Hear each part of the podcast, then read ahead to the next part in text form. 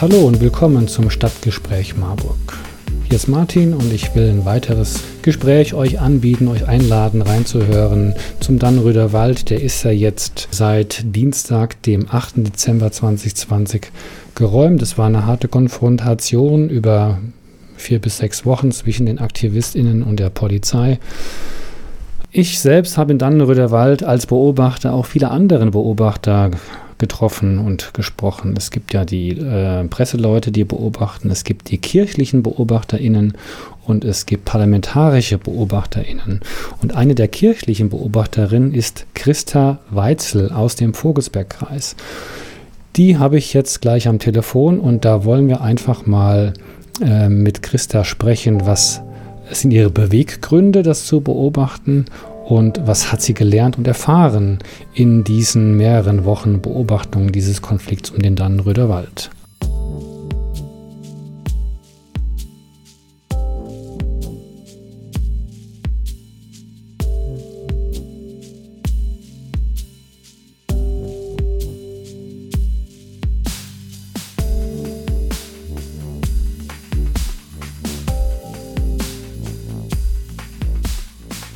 Frau Weitzel, können Sie mich hören?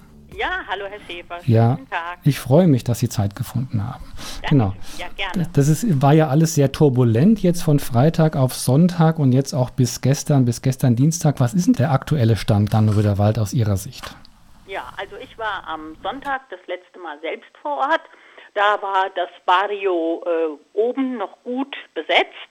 Und jetzt am gestrigen Abend haben sich die kirchlichen Mitarbeiter äh, zu einer Zoom-Konferenz getroffen und da ist dann klar geworden, dass also das letzte Baumhaus und auch der letzte Baum, äh, das letzte Baumhaus abgeräumt, der letzte Baum gefällt ist. Jetzt vielleicht zu Ihrer Rolle. Sie sind kirchliche Beobachterin. Es gibt da ein ganzes Team kirchlicher Beobachter. Sagen Sie vielleicht mal kurz was zu sich selbst, zu Ihrer Motivation, auch zu Ihrer Rolle dort im Forst. Ja, also ich denke, Biografie und diese Beobachterrolle sind bei mir eng verwoben. Also ich bin hier sehr naturverbunden im Vogelsberg aufgewachsen, habe als Einstudienfach Biologie später studiert, bin äh, Selbstversorgerin so mit Gemüsegarten, Obstbaum, Grundstück und Kartoffelacker und habe also in den letzten Jahren die Folgen des Klimawandels sehr aktiv so bei meiner privaten Arbeit hier gespürt. Setzlinge vertrocknen, Samen gehen nicht auf Obstbäume kann man mit zwei Fingern rausziehen, Nützlinge, Schädlinge geraten in eine Disbalance. Und aufgrund dieser Beobachtungen äh, bin ich überzeugt, dass eine Debatte über Klimapolitik, ein Teil davon ist die Verkehrswende, der Umgang mit Wasserressourcen und im Vogelsberg kommt hinzu, dass hier viel Wasser ins Rhein-Main-Gebiet verkauft wird. Also dass diese Debatte einfach unausweichlich ist. Und so bin ich dann, als ich ganz viel über den Dannenröder Forst gelesen habe, ja, in diese Thematik eingestiegen. Grundwasservorräte für 500.000 Menschen stehen zur Debatte, Verkehrswende, CO2-Emissionen abbauen und äh, dann gleichzeitig wird noch dieser Wald gerodet.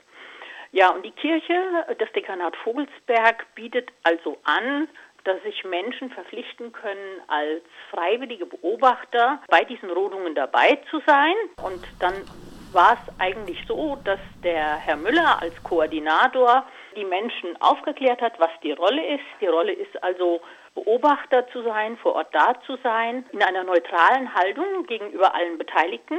Man ist also quasi durch eine entsprechende Kleidung gekennzeichnet. Man hat eine Weste mit Kirchenlogo und gleichzeitig einen Button und ein Schreiben des Dekanats, was einem ausweist. Und die Aufgabe ist dann dort ansprechbar zu sein, sowohl für die Akteure als auch für die Polizei und Gewaltfreiheit in entsprechenden Situationen anzusprechen, einzufordern. Und letztlich werden die Beobachtungen aus dem Forst protokolliert und dann äh, dem Dekanat zukommen mhm. lassen. Das schart sich ja alles um den Ralf Müller. Sie haben ihn schon genannt. Er ist ja beim evangelischen Dekanat Vogelsberg der Fachreferent für Erwachsenenbildung und Ökumene mit Sitz in Homberg oben, also gleich nebenan zum genau. Dannenröder Äh, wie sind Sie denn persönlich jetzt dazugestoßen in diese Gruppe? Eigentlich durch eine E-Mail. Äh, ich hatte von dem Angebot im Internet gelesen und habe mich dann mit dem Ralf Müller in Verbindung gesetzt und äh, nochmal mir erklären lassen, was die Aufgaben sind und habe dann gedacht, ja, das ist für mich persönlich einfach ein ganz wichtiges Thema. Ich bin überzeugte Pazifistin und habe gedacht, ich möchte gerne einen kleinen, bescheidenen Beitrag äh, zu dieser ganzen Entwicklung dort leisten. Das habe ich gesehen, kirchliche Beobachter sind mitunter auch im Duo vor Ort. Also wie war das bei Ihnen? Genau. Man hat sich verabredet, also es gibt einfach im Internet eine, einen Dienstplan quasi, in den man sich einloggen kann und dann anmelden kann, wann man dort sein möchte. Und so finden sich dann äh, Teams. Und ich denke, das ist auch wichtig, um sich über die Beobachtungen auszutauschen und auch um vor Ort. Man hat ja gesehen, wie eine der Beobachterinnen auch in ein Geschehen verwickelt wurde, ähm, was dann nicht ganz glimpflich ausging. Und ich denke, es ist gut, zu zweit zu sein. Wie groß ist denn Ihre Gruppe? Inzwischen sind es, glaube ich, mehr als 30 Leute.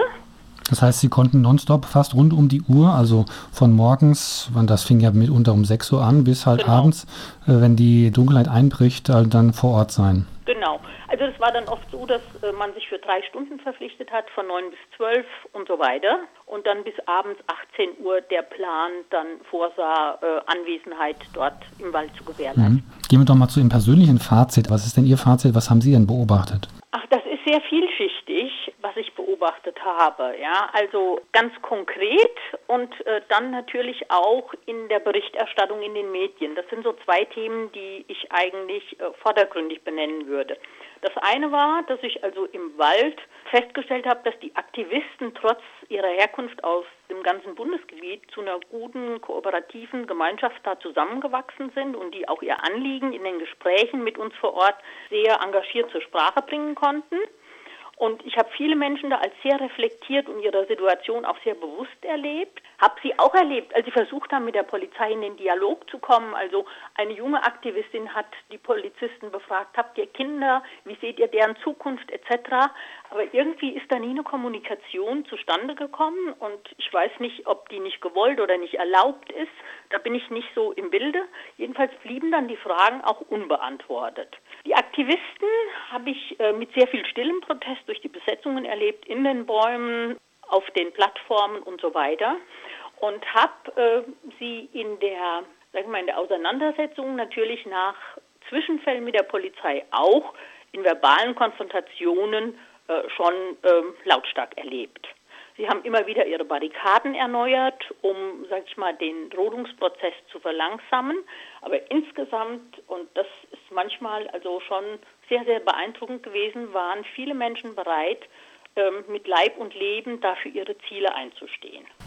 Und natürlich habe ich auch die andere Seite beobachtet und da war ja auch das Thema Sicherheit vor Schnelligkeit und so. Und ähm, mhm. von Anfang an war aber von Seiten der Polizei eine höhere Gewaltbereitschaft festzustellen. Also manchmal hatte ich das Gefühl, es gab gar keine Zeit für eine deeskalierende Maßnahme, sondern da war dann gleich auch der Schlagstock das probate Mittel. Und also haben Sie selbst gesehen und beobachtet? Das habe ich selbst gesehen. Mhm. Und es ist mir aber auch wichtig, jetzt nicht zu sagen, das waren alle Polizisten. Ich denke, das ist auch da ähm, so und so. Es gibt Menschen, die eine unterschiedliche Dienstauffassung haben. Aber was ganz gut und auch von, von vielen geteilt wird, wie durch das zunehmende Tempo im Laufe der Woche ähm, dann die Gewalt und auch die Gefahrenlage sehr, sehr viel stärker und schlimmer wurde und wie es auch doch häufiger zur Demütigung der Aktivisten kam, zu, zu, einer Zunahme von Zerstörungswut auch von Seiten der Polizisten und auch zur Provokation. Und da würde ich gern mal so ein Beispiel erzählen, da war ich lange dabei. Ja, mhm. Das war also, als die eigentliche Räumung im Dannenröder Forst anfing, das war im Barrio drüben, das erste Barrio dann von der anderen Seite. Und diese Menschen hatten ganz weite Wege zu bewältigen mit ihren Rädern, um überhaupt das Essen von der Verpflegungsstation dann in den Wald zu bringen. Die hatten alle so ein paar alte gestrichene Fahrräder. Und an diesem Tag äh, ist die Polizei mit mehreren Beamten dann durch dieses Gelände gerobbt und hat diese Fahrräder eingesammelt. Dann gab es eine Konfrontation, dann haben die Aktivisten gebeten, bitte gebt uns unsere Fahrräder wieder, wir brauchen die, um Essen zu transportieren. Dann hat die Polizei sich also wirklich verbarrikadiert und hat gesagt, wir haben äh, uns entschieden, diesen Müll, den wir im Wald fanden, persönlich zu entsorgen. Dann weinte eine Aktivistin und auch ein Mensch aus der Begleitgruppe kaufte dann ein Fahrrad, um es auszulösen, aber die, diese Fahrräder wurden dann nachher mit so einem Greifbagger einfach auf den LKW verladen. Und natürlich kommt es dann zu einem Stimmungsumschwung. Mhm. Und äh, das fand ich damals wirklich ja, einen starken Eindruck wie Provokation, Häme, Spott dann auch wirklich ähm, ja, für diesen Stimmungsumschwung sorgen. Also ich, ich selbst habe beim Schmidthof bei der Mahnwache, also im Norden, im nördlichen Bereich, auch Fahrräder, demolierte Fahrräder gesehen. Da waren die Speichen zerschnitten und nach ja. Angaben der Aktivisten hätten die Polizisten das zerstört.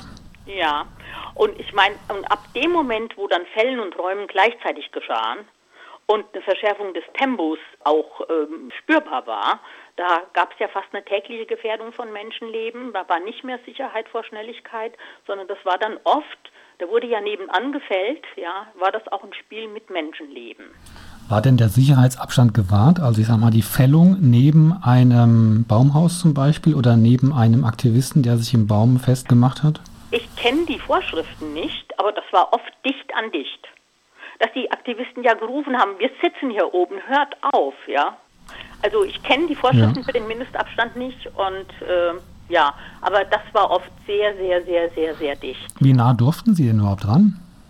Das war ganz unterschiedlich. Also äh, am Anfang, das äh, hat sich auch total gewandelt. Am Anfang waren wir ziemlich nah am Geschehen. Also an einem der ersten Tage war ich richtig mittendrin. Da wurden neben mir die Menschen hergetragen und ich habe dann wirklich auch sehr detaillierte Fotos machen können. Und ich hatte das Gefühl, je schneller das alles wurde und je gefährlicher es wurde, ähm, wurden wir, äh, sagen wir mal, durch den der Sicherheitsbereich wurde dann ständig neu definiert und quasi die Beobachter auch ein Stück weit ausgesperrt.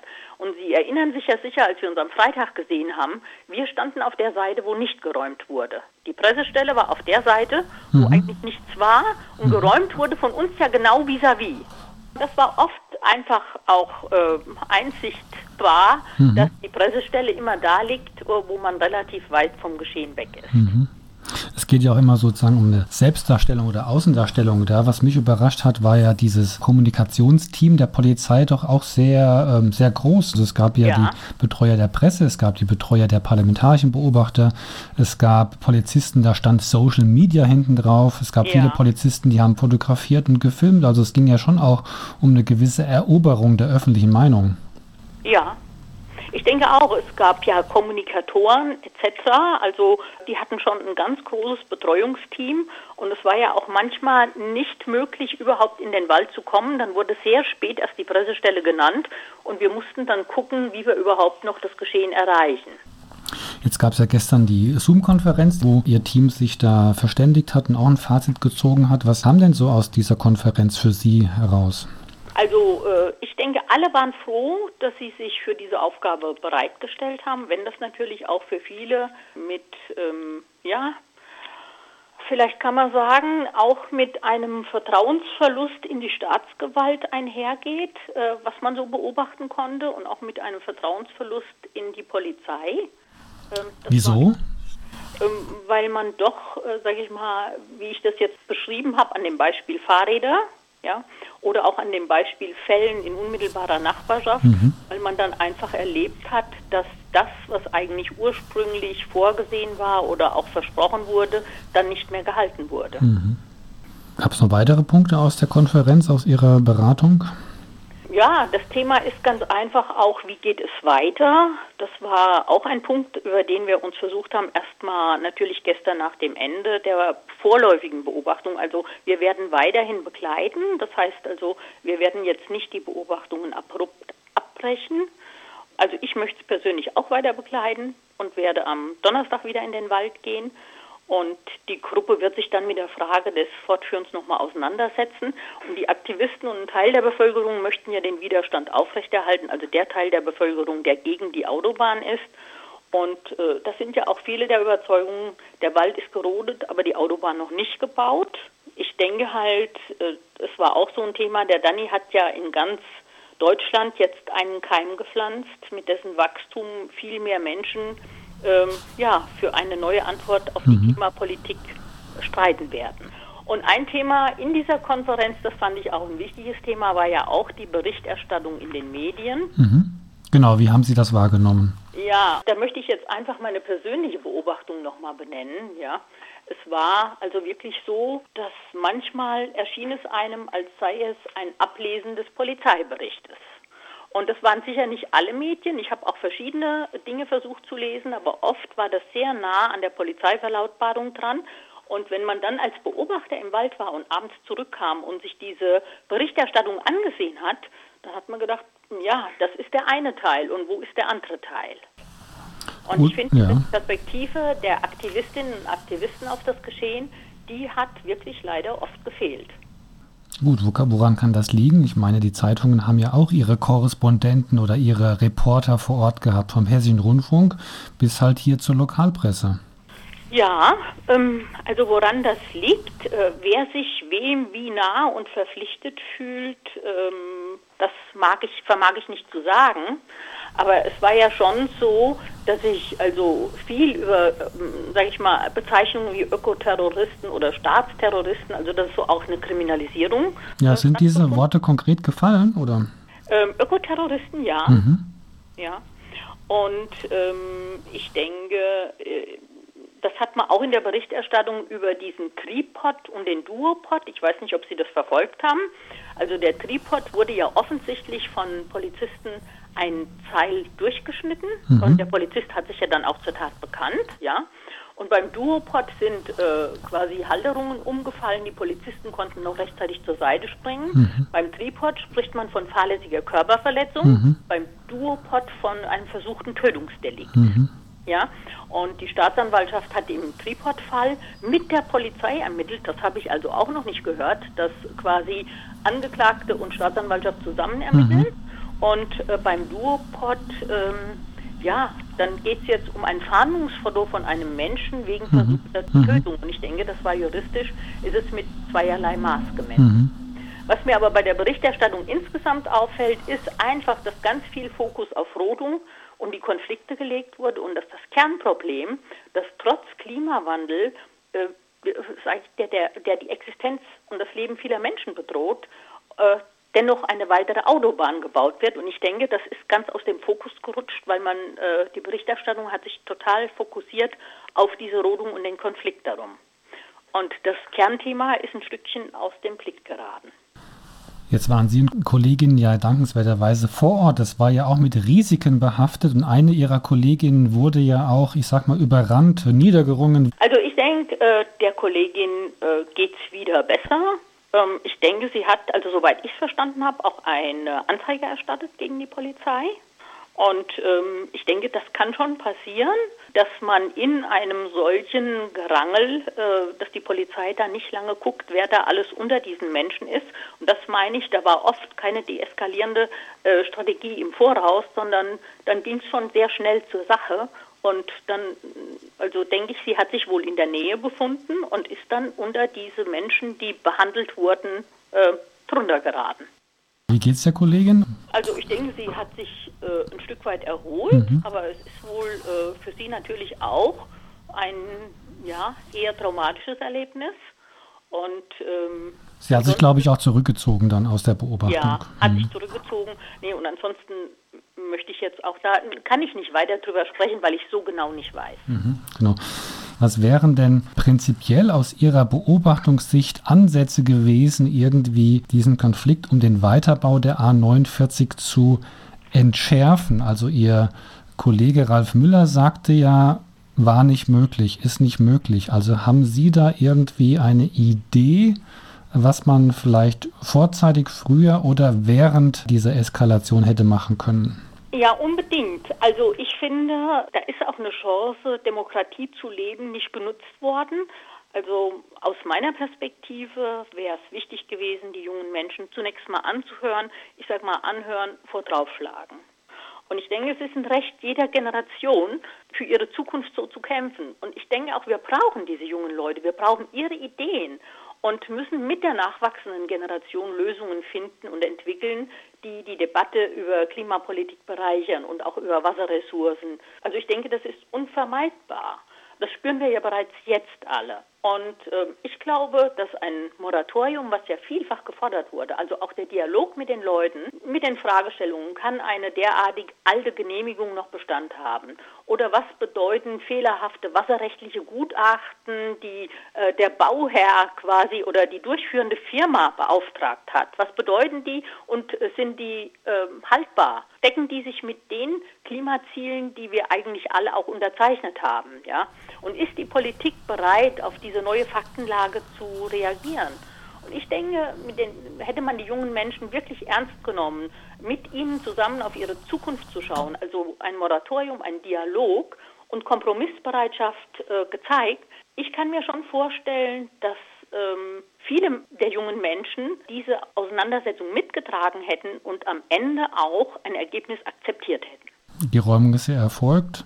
Die Aktivisten treffen sich jetzt auch regelmäßig in Diskussionsrunden. Wie geht es weiter? Sie haben ja gesagt, ja. ein Same ist gelegt. Es muss ja nicht nur im Dannenröder Wald weitergehen, sondern auch in, an anderen Orten, wo Kahlschlag erfolgt, wo ja. äh, die Klimawende vorangetrieben oder Verkehrswende vorangetrieben werden soll. Wie kann es denn nun aus Ihrer Beobachterperspektive da weitergehen? Ich denke, das lässt sich aus heutiger Sicht noch ganz schwer sagen. Also ich glaube, dass äh, auch die Aktivisten jetzt mal eine Übergangszeit brauchen, um sich äh, neu zu sortieren und zu strukturieren und dass auch die Anwohner jetzt, die ja mit diesem Ergebnis jetzt konfrontiert sind, einfach äh, die ähm, die haben ja, also es gibt ja auch einige Bürgerinitiativen im Umfeld, das werden Sie ja auch kennen. Und ich denke, die Menschen müssen jetzt einfach ähm, ja, sich neu definieren, neue Ziele definieren. Und ähm, ich denke, der Danny hat ausgestrahlt in ganz Deutschland. Ich habe nur von einigen Aktivisten gehört, dass die gleichzeitig dann auch äh, zur Insel Fehmarn, zu diesem Tunnelbau wollen, dass sie ähm, eine andere Autobahn, ich glaube bei Kiel, mit zur Demonstration fahren wollen. Also ich denke, die Klimaaktivisten sind da schon breit aufgestellt und ich glaube, alle, also wie auch die kirchlichen Beobachter, brauchen jetzt einen Moment des Innehaltens und auch der Reflexion, um dann zu sagen, wie kann es hier weitergehen und welche Chancen gibt es noch. Also vor allen Dingen habe ich festgestellt, mir schien es so, also die politisch Verantwortlichen wie äh, Ministerpräsident, Verkehrsminister, ähm, also man hat ja das Gefühl gehabt, die leben nicht mehr. Also da hat sich nicht mhm. ein Mensch zu Wort gemeldet und ich denke, auch die Politik ist dran, eine Position zu beziehen. Das ist jetzt unser Schlusswort, Frau Weitzel. Vielen Dank, dass Sie Zeit hatten, uns angerufen haben und dass Sie weiter dranbleiben. Und da wünsche ich Ihnen viel Erfolg, eine gute Zeit. Bleiben Sie gesund. Ja, danke schön. Das wünsche ich Ihnen auch.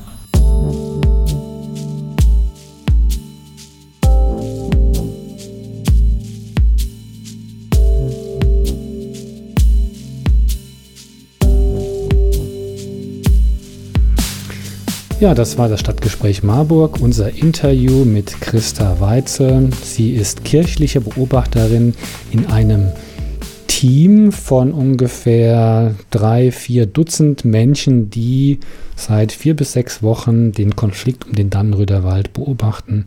Hat uns ganz interessante Aspekte nochmal gebracht. Danke fürs Zuhören. Am Mikrofon Martin. Und wenn ihr wieder Lust habt, dann schaltet mal wieder ein auf Spotify, iTunes, Google, dieser in unseren Podcast Stadtgespräch Marburg. Da berichten wir auch immer umfänglich um den Dannenröder Wald, Klimaschutz, Klimawende und sind demnächst auch bei den Nachbarschaftsprojekten Klima der Stadt Marburg dabei. Also seid getrost, ihr werdet uns nicht los. Eine gute Zeit und bleibt gesund. Euer Martin.